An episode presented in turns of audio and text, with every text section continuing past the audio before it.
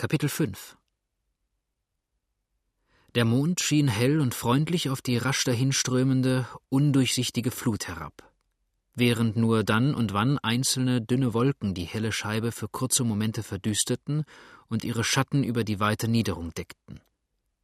Leise gurgelte dabei das Wasser unter den gewichtigen Booten, und die Strömung warf schmutzig gelbe Schaumblasen gegen die Planken. Hier und da trieb ein von dem tückischen Nachbarn seinem sichern, jahrhundertelang behaupteten Platze entrissener Baumstamm vorüber und streckte die langen Riesenarme wie hilfesuchend nach den ruhig neben ihm fortrauschenden Brüdern aus, und der Schrei des Haubentauchers gab manchmal, oft wie spottend, den rohen Jubelruf der Zechenden zurück, der noch immer aus einem der im Innern hell erleuchteten Boote und einem weiter oben gelegenen Trinkhause erscholl. Oft sprang auch ein gewaltiger Kettfisch aus einem kühlen Element empor, und die glatte, silberfarbene Haut blitzte dann im Mondlichte. Sonst aber lag Ruhe, stille, unheimliche Ruhe auf der breiten Fläche des Stromes, die nur umso schauriger gegen das rohe Jauchzen der wilden, ausgelassenen Gesellen abstach. Smart schritt langsam am Ufer hin und hatte eben den abgebrochenen Stamm einer jungen Sykomore erreicht, der hier von den Flussleuten benutzt wurde, um die Bootstaue daran zu befestigen, als sich ihm die Gestalt eines anderen Mannes näherte, den er augenblicklich als den vor wenigen Stunden geretteten Iren erkannte. Langsam kam dieser ihm gerade entgegen, am Ufer heraufgeschlendert, und schien nur dann und wann einmal die Boote mit einem misstrauischen Blick zu betrachten. Ei, ei, O'Toole, rief warnend der Yankee, juckt euch das Fell schon wieder?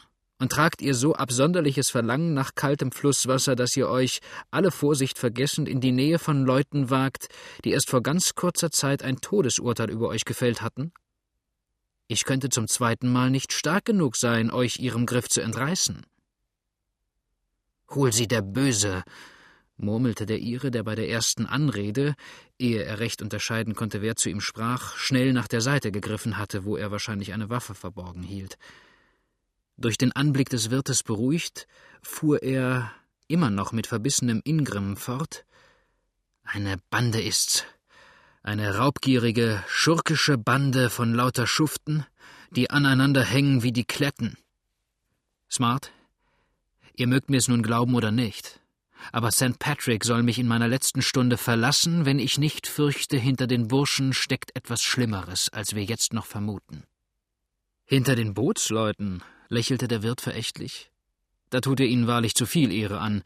Wildes, rohes Volk ist es, das gedanken- und sittenlos in den Tag hineinlebt und wie die Matrosen jeden Dollar verspielt und vertrinkt, den es sich vorher mit saurem Schweiß verdienen musste. Das ist's nicht allein, sagte der Ire kopfschüttelnd. Das ist's bei Gott nicht allein. Die Kerle halten zusammen wie ein Sack voll Nägel und haben auch Zeichen untereinander, darauf wollte ich meinen Hals verwetten. Sobald der eine Halunke pfiff, ich habe mir übrigens den Pfiff gemerkt, stürmten sie alle miteinander auf mich los, wie eine Meute Bracken, wenn sie das Horn hören. Aber wartet. Wartet, Kanaillen. Ich komme euch noch auf die Spur, Darauf könnt ihr euch verlassen, und nachher sei euch Gott gnädig. Dort unten stößt ein Boot ab, sagte Smart und zeigte den Fluss hinab, wo gerade unter den Flatbooten ein kleines, scharf gebautes und jollenartiges Fahrzeug vorschoss, zuerst eine Strecke in den Strom hineinhielt und dann Strom ab, aber immer noch mit beiden Rudern arbeitend, seine Bahn verfolgte. Ein einzelner Mann saß darin, Wer es aber war, konnten sie nicht erkennen. Nun, wo will denn der hin? fragte der Ire und nahm den Hut ab, um sich nicht den Blick durch die Krempe zu verstellen. Es wird irgendein Flatbooter sein, der hier wie gewöhnlich seine paar Dollar verspielt hat und nun in aller Eile hinter seinem indessen vorausgegangenen Boot herrudern muss. Dann kommt dort noch die ganze übrige Mannschaft, sagte der Ire, und zugleich glitt ein großes Segelboot in den Strom, das aber nicht dieselbe Richtung wie die kleine Jolle nahm, sondern den Bug etwas stromauf, scharf in den Fluss hineinhielt, als wenn sie die Landung am anderen Ufer so hoch wie möglich machen wollten. Wethel Hope drüben bekommt heute Besuch, sagte Smart, wird sich unmenschlich freuen. Sollten die bei Wethelhope einkehren? Wenn nicht, so haben sie noch wenigstens fünf Meilen heute Abend zu marschieren, ehe sie ein anderes Haus erreichen können. Und fünf Meilen bei Nacht und Nebel durch den Sumpf zurückzulegen, dafür dankte ich. Lieber bliebe ich die Nacht dicht am Ufer des Stroms, da ließen die Moskitos doch wenigstens noch etwas von mir übrig. In dem Swamp aber drin fräßen sie, glaube ich, einen Menschen bis auf die Knochen auf. Es wäre bei Gott kein Verlust, wenn das den Kanaillen heute passierte, brummte der Ire. Doch gute Nacht, Smart, es wird spät, ich will mich schlafen legen. Von heute an bin ich übrigens euer Schuldner, denn ohne euch lege ich jetzt tief unten in der schmutzigen Flut. Gebe Gott, dass ich euch das einmal vergelten kann. Ei, O'Toole, sagte der Wirt lachend, während er ihm die Hand reichte. Das war bloß Eigennutz von mir. Ich hätte ja sonst einen meiner besten Gäste verloren. Doch, ohne Spaß, nehmt euch vor dem rohen Volk künftig lieber ein wenig mehr in Acht. Es hat niemand Ehre davon, sich mit ihnen einzulassen. Die Männer schritten langsam zu ihren Wohnungen in die Stadt zurück, nur O'Toole blieb noch mehrere Male stehen und lauschte aufmerksam nach den Ruderschlägen des Bootes hinüber, die in immer weiterer und weiterer Ferne verklangen, bis sie endlich ganz plötzlich aufhörten oder ein veränderter Windzug den Laut nicht mehr zum westlichen Ufer trug. Der Ire horchte noch eine Weile und murmelte dann ärgerlich vor sich hin Hol sie, der Teufel.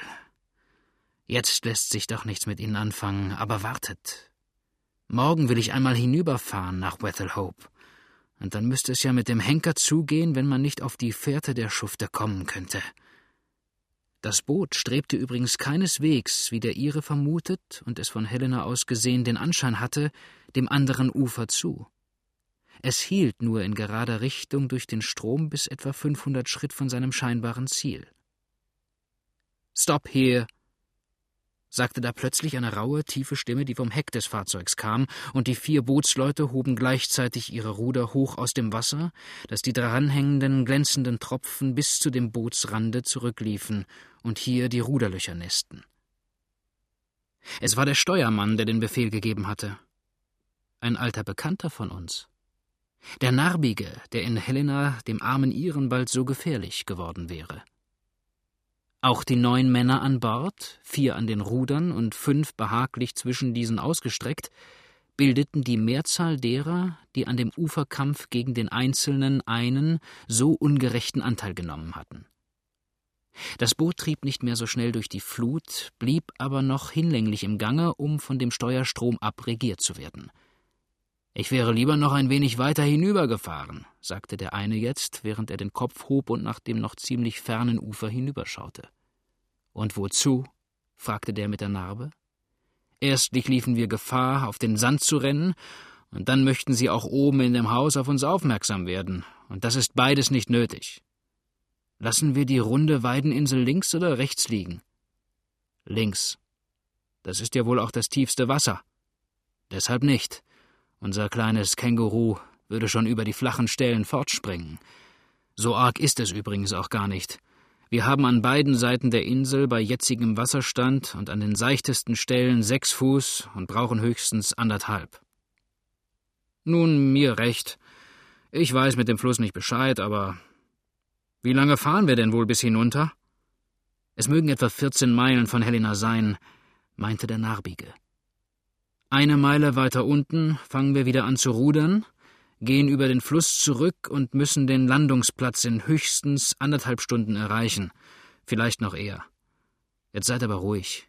Hier am Ufer stehen einige Häuser, und je weniger Geräusch wir machen, desto besser ist es. Das scharf gebaute Fahrzeug trieb noch eine lange Strecke still und schweigend Strom ab.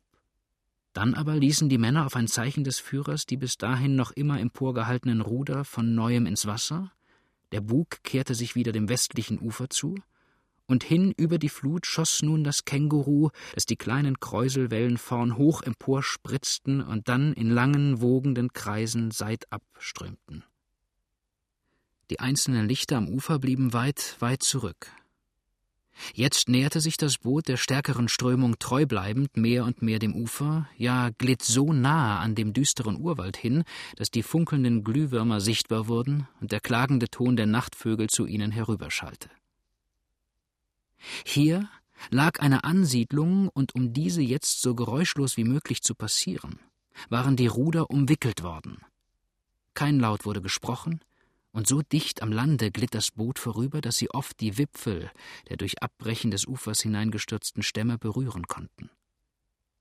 Da blieb eines der Ruder in einem vorragenden Aste hängen und fiel dem, der es hielt, aus der rasch nachgreifenden Hand. Der Steuermann drückte jedoch das Hinterteil des Bootes schnell dem forttreibenden Holze zu und ergriff es eben noch zur rechten Zeit, konnte jedoch nicht verhindern, dass ein paar der Ruder gegen Bord schlugen und dadurch auf dem stillen Wasser ein unüberhörbares Geräusch verursachten. Sie befanden sich jetzt gerade unterhalb des einen Hauses. Die Hunde schlugen dort an und liefen dem steilen Uferrande zu, von dem aus sie das vorbeischlüpfende Boot deutlich erkennen konnten. Hello, the boat? rief eine laute Stimme, die aus der kleinen Lichtung heraustönte. Gleich darauf sprang ein Mann in Hemdsärmeln auf einen halb über die steile Uferbank hinausragenden Sykomorenstamm und schwenkte zum Zeichen, dass er mit den Vorbeirudernden reden wolle, ein helles Tuch. Dass sie gesehen waren, ließ sich nicht mehr verkennen. Der Steuermann gab auch ohne Zeitverlust und mit ruhiger Stimme sein Was soll's zurück und ließ dabei den Bug herumschneiden, dass er gegen die Strömung stand. Dabei rief er dem im Vorderteil Sitzenden zu, er solle einen Ast packen und festhalten, bis er mit dem Manne gesprochen hätte. Aber zum Teufel, Ned, flüsterte der Vordermann ängstlich. Bist du denn gescheit? Du willst es denen am Lande wohl ganz ins Maul. Stille, sage ich. Unterbrach ihn der Steuermann. Lasst mich nur machen. Wir dürfen keinen Verdacht erregen. Wohin geht das Boot? rief abermals die Stimme vom Ufer aus. Strom ab bis Montgomery's Point. Noch Platz an Bord? Der Steuermann zögerte mit der Antwort. Was zum Teufel mögen Sie wollen? flüsterte er vor sich hin. Noch Platz an Bord für einen Passagier, wiederholte der Erste. Alle Wetter. Da gibt's was zu angeln, kicherte der eine der Ruderer. Sag ja, Ned. Um Gottes Willen, sag ja. Der Mann hat sicherlich einen vortrefflichen Koffer, den er los sein möchte. Nein, rief der Steuermann, ohne die Einflüsterung weiter einer Silbe zu würdigen. Wir haben schon zu viel hier.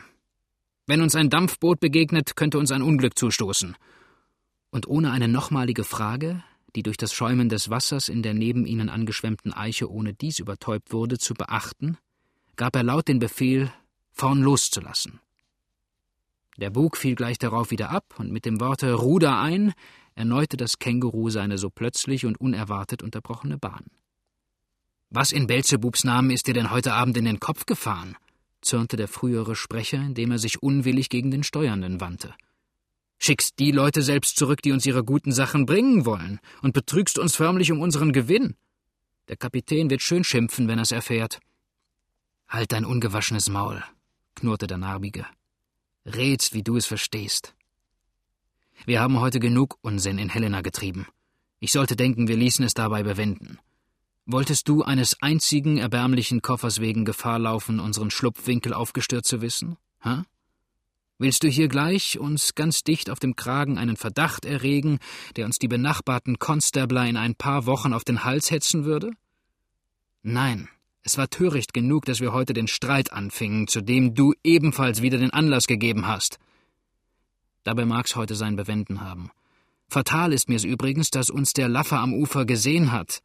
Nun, er weiß doch wenigstens nicht, wohin wir gehören. Aber jetzt greift aus, meine Burschen, denn der Kapitän wird uns erwarten. Ich bin überdies neugierig, was unser nächster Zug sein mag. Heute Nacht bestimmt er es vielleicht.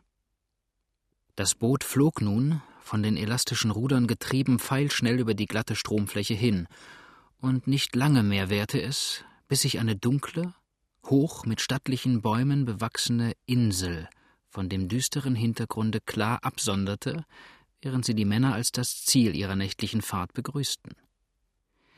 Diese Insel, die wie alle übrigen im Mississippi mit Schilf, Weiden und hohen Baumwollholzbäumen am Rande bewachsen war, glich ganz den Schwestern und zeichnete sich auch durch kein besonderes Merkmal weiter aus. Ihre Nummer, unter der sie die Bootsleute kannten und mit der sie in den Flusskarten verzeichnet stand, war 61. Wie die meisten jener kleinen Landstrecken lag sie mitten im Fluss und wurde in letzter Zeit nie mehr von den herabkommenden Booten besucht, da ein Wirbelsturm, wie es hieß, den größten Teil derselben verwüstet habe. Wirklich starrten auch, und zwar besonders an den Stellen, an denen ein großes Boot bequem hätte landen können, eine solche Menge von weitästigen, knorrigen Baumwipfeln überall empor, dass ein Hinankommen zum Ufer unmöglich gewesen wäre. Nur ein Platz, und zwar an der linken Seite der Insel, lag offen und frei da und schien auch in früherer Zeit begangen gewesen. Jetzt aber umgaben ihn einige Snacks und Sawyers, die aus der rasch daran vorbeischießenden Flut hervorschauten, und der Flatbooter, der vor einbrechendem Abend vielleicht gehofft hatte, hier sein Boot zu befestigen, griff mit schnellem, ängstlichem Eifer zu den langen Finnen und trieb in fast verzweifelter Kraftanstrengung das unbehilfliche Boot fort von dem Platz, der ihm Verderben bringen musste. Der Steuermann, der an dem langmächtigen Ruder lehnte, das weit hinter dem Boot aus dem Wasser stand, fluchte dann wohl, dass der Staat nicht mehr Fleiß darauf verwende, den Strom von solch gefährlichen Gesellen zu räumen.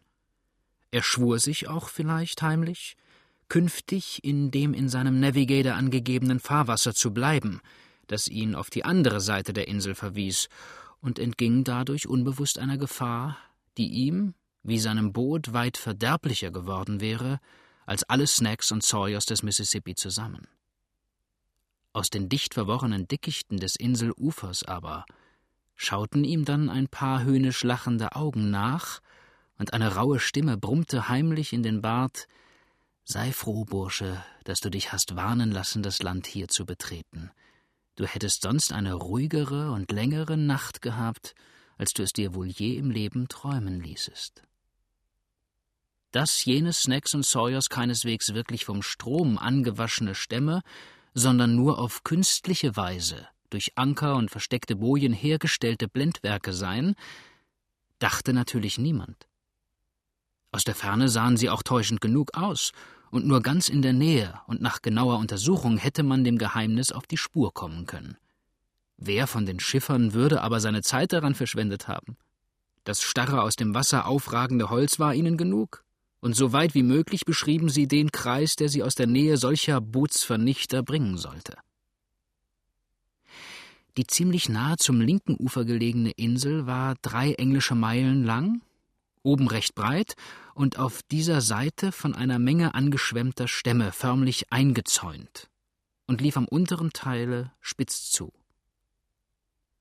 Dort hatte sich aber eine ziemlich bedeutende wohl eine volle Meile stromabgehende Sandbank gebildet, die unter dem Wasser hin zu einem eine halbe Meile tiefer gelegenen Eiland führte. Im Ganzen wurde dieses noch mit zu 61 gezählt, da das Wasser zwischen beiden zu seicht war, um größeren Flatbooten eine Durchfahrt zu gestatten. In Wirklichkeit war es aber von der oberen größeren Insel, selbst beim niedrigsten Wasserstande, vollkommen getrennt und wurde, wenn im Juli das Schneewasser aus den Felsengebirgen herabkam, oft gänzlich von diesem bedeckt. Die Insulaner nannten das kleine Eiland übrigens, da sie es für den Fall einer Entdeckung als letzte Zuflucht betrachteten, die Notröhre.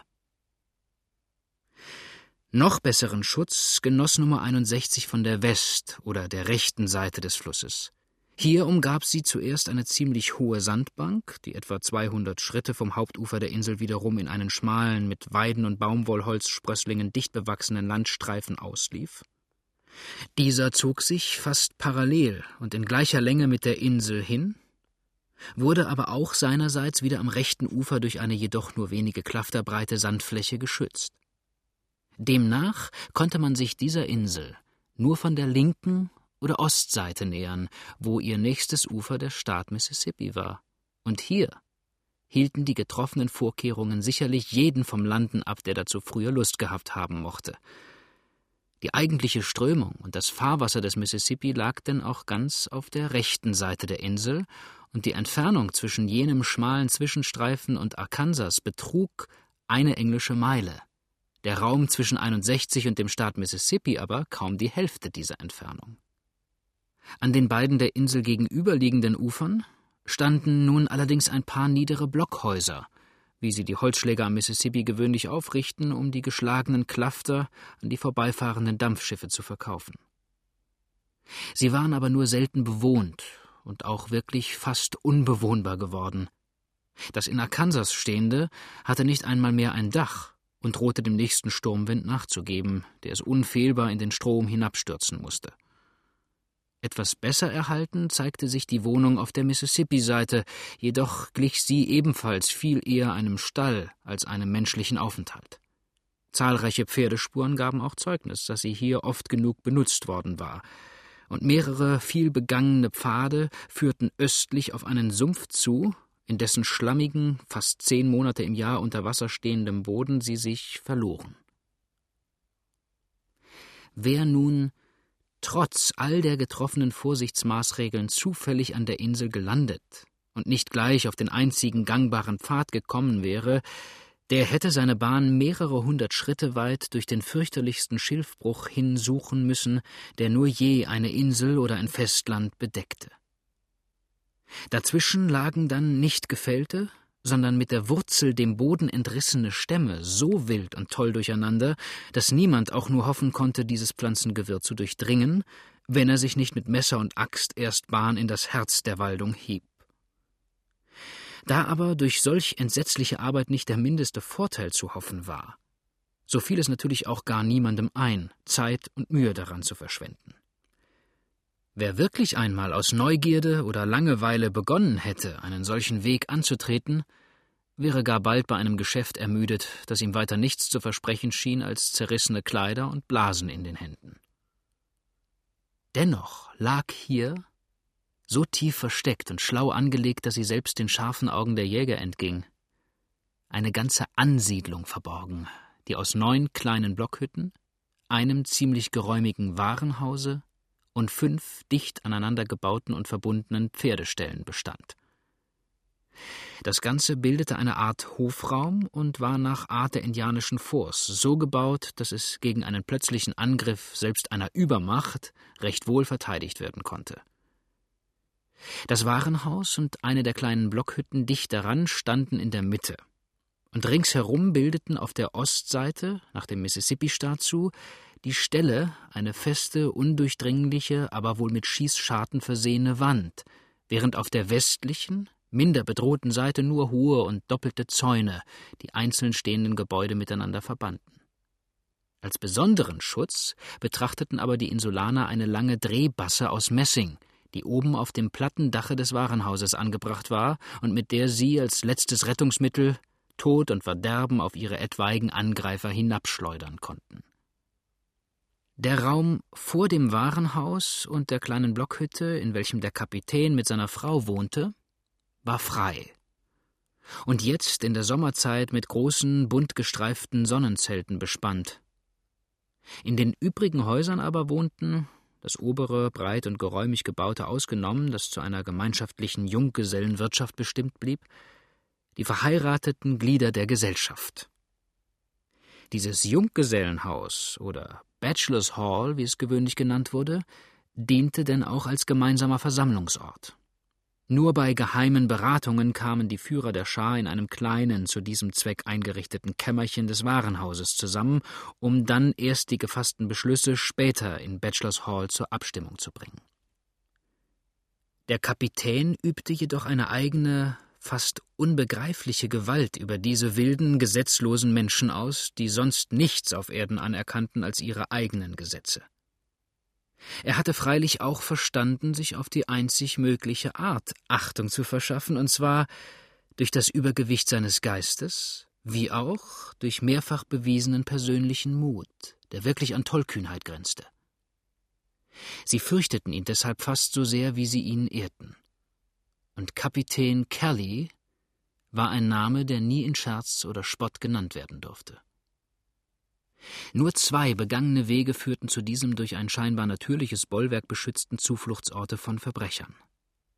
Der eine lief vom Ufer aus, und zwar dicht unter den schon erwähnten künstlichen Snacks, zuerst gerade der Mitte der Insel zu und bog dann ziemlich betreten ein klein wenig links ab. Der war aber nur dazu bestimmt, um selbst dann noch den Eindringling irrezuführen, wenn er den Pfad selbst entdeckt hätte. Denn er brachte ihn in einen kleinen Sumpf, in dem er unfehlbar versinken musste, wenn er sich nicht rechtzeitig wieder zurückzog. Der wirkliche Weg dagegen lief, durch darüber geworfene Äste verdeckt, fast in einem rechten Winkel rechts ab und traf das Fort gerade unter dem fünften Stall.